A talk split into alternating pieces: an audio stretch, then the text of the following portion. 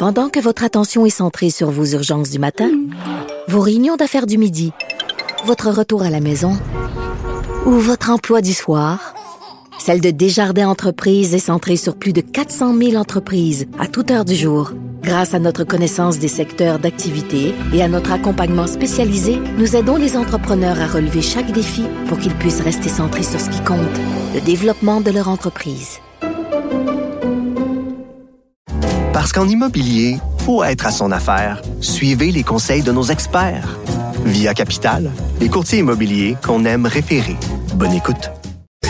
Cube Radio. Cube Radio. En direct à LCN. La COP 28, j'ai très hâte de vous entendre parce que, bon, cette année, elle se tient à Dubaï, Émirats arabes. Euh, Mario, à quoi servent les COP? Bah, c'est une conférence hein, euh, dans laquelle les pays so soit prennent des engagements, ou soit se revoient pour vérifier euh, l'atteinte ou non euh, des engagements précédents. C'est essentiellement là, c'est autour de ça. Bon, c'est aussi un lieu où, tu sais, autour de ça, on dit qu'ils échangent, les pays regardent ce qui se fait, les technologies, ce que l'autre a fait. C'est une occasion de Mhm. mettre en commun toutes sortes de, de pratiques, d'expériences. Mais en gros, la, la partie politique de la COP, c'est vraiment ça. S'engager à des réductions. Puis ensuite, euh, comme celle-ci, la Dubaï, la COP 28, était surtout, elle visait surtout à aller mesurer quel progrès, qui a livré la marchandise par rapport aux accords de Paris, puis qui l'a pas fait, puis euh, quels engagements tu prends pour faire le rattrapage si tu es en retard sur tes objectifs à Paris. Euh, c'est- chaque pays a ses contraintes politiques. Hein, c'est un peu ça. Euh, le Canada est un bel exemple. Monsieur Trudeau est plein de bonnes intentions, mais là, pour- au cours des derniers mois, à cause de l'inflation, il a été pogné à enlever sa taxe carbone sur le mazout dans l'Atlantique. Tu sais, t'a- t'arrives dans une conférence internationale, là, là, tu prononces une grande conférence pour sauver la planète. Après ça, tu retournes dans ton pays, puis c'est le pain puis le beurre du monde. Puis souvent, il y a un tiraillement entre les deux, là. Antoine, le Canada est cancre en, en matière de lutte au changement climatique parmi les, les pays développés? Oui, puis euh, bon, il y, a quelque chose d'intéressant à la COP. Il y a déjà une entente autour d'un fonds, euh, le fonds euh, pour aider des pays qui sont plus pauvres, euh, qui sont pas très pollueurs, mais qui ont besoin d'aide euh, pour euh, s'ajuster. Là, c'est impressionnant de voir que le Canada met 16 millions. comparativement à l'Union européenne, 245. Ouais, Donc, mais le, le- les le Américains Canada mettent 17, 16 millions, c'est Ouais. c'est- c'est c'est pas trois parties des Kings à Québec, là. Paul?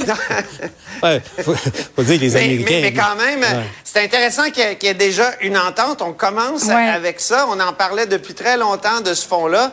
Donc ça, c'est intéressant. Le Canada, évidemment, est un camp, qui est un pays pétrolier. J'entendais Stephen Guilbeault tout à l'heure dire, ben, euh, c'est c'est mieux d'être là puis se parler entre pays pétroliers pour voir ce qu'on peut faire. C'est une façon de voir les choses, mais c'est- la COP, c'est un gros machin. Là, je me souviens que euh, c'est euh, c'est Charles de Gaulle qui Oui. parlait de l'ONU comme le machin. Euh, c'est- mais on a besoin de machin et, et on peut remplacer ce machin-là international par quoi? C'est la grande question. Est-ce qu'on peut trouver mieux? Est-ce qu'on peut... Au moins, il faut avoir un forum où on discute, puis parfois, il y a des bonnes retombées. Là, le- les objectifs de l'accord de Paris, il semble qu'on va complètement les rater, là, euh, à peu près euh, tous les pays qui s'y Ouais. étaient engagés. Donc, euh, ça, c'est déplorable, mais au moins, on va en discuter. On Paul? avance, ouais. On avance. Aussi, l'autre grande question qui est un peu l'éléphant dans la pièce, c'est euh, comment on peut euh, justifier la tenue d'une conférence pour lutter contre les changements climatiques dans, dans un pays comme les Émirats, dans une ville comme euh, comme Dubaï? Vous avez vu tout le débat que ça soulève. C'est d'un côté, il y en a, il y a ceux qui disent, et surtout que c'est présidé par un milliardaire du pétrole. Euh, donc, mais bon, d'un côté, il y a ceux qui disent il faut justement additionner toutes les forces et, et faire en sorte que ceux qui font partie du problème deviennent aussi partie de, euh, de la solution. Mais Antoine, tu as vu comme moi les, les plus militants euh, de, de- de la lutte contre les changements climatiques, là, dire euh, cri- crier au scandale, là, dire euh, Ouais. demander à cet homme-là de présider la conférence. C'est comme si on avait demandé euh, au colonel Sanders, au président des rôtisseries Saint-Hubert, de se vouer à la défense des poulets sur la planète. Et puis euh, on, on en est là. Mais, mais, mais je pense que les gros machins comme ça sont toujours pleins de paradoxes. Tu sais, euh, le comité des droits de l'homme à l'ONU qui était présidé à un moment donné par la Libye, tu sais, euh, euh, c'est- Ouais, il y a ça, ça. c'est des choses qui arrivent. Ou la mais Russie.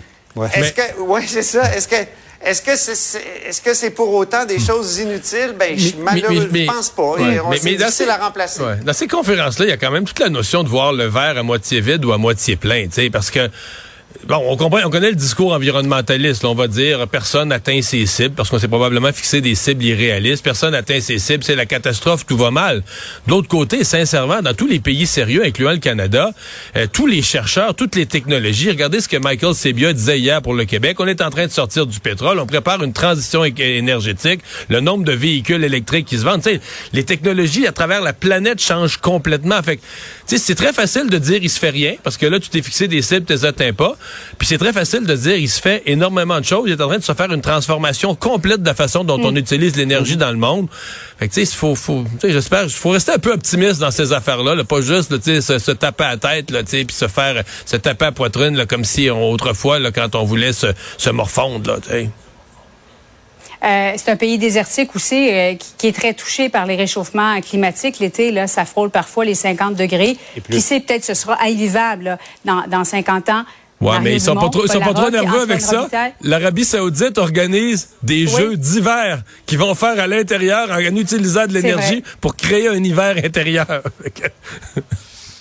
Merci beaucoup à vous trois. Ça Bonne pas soirée. Non. Au revoir. Salut. Autrement dit, Cube Radio. Ah voilà, c'est ce qui complète notre semaine, c'est ce qui complète euh,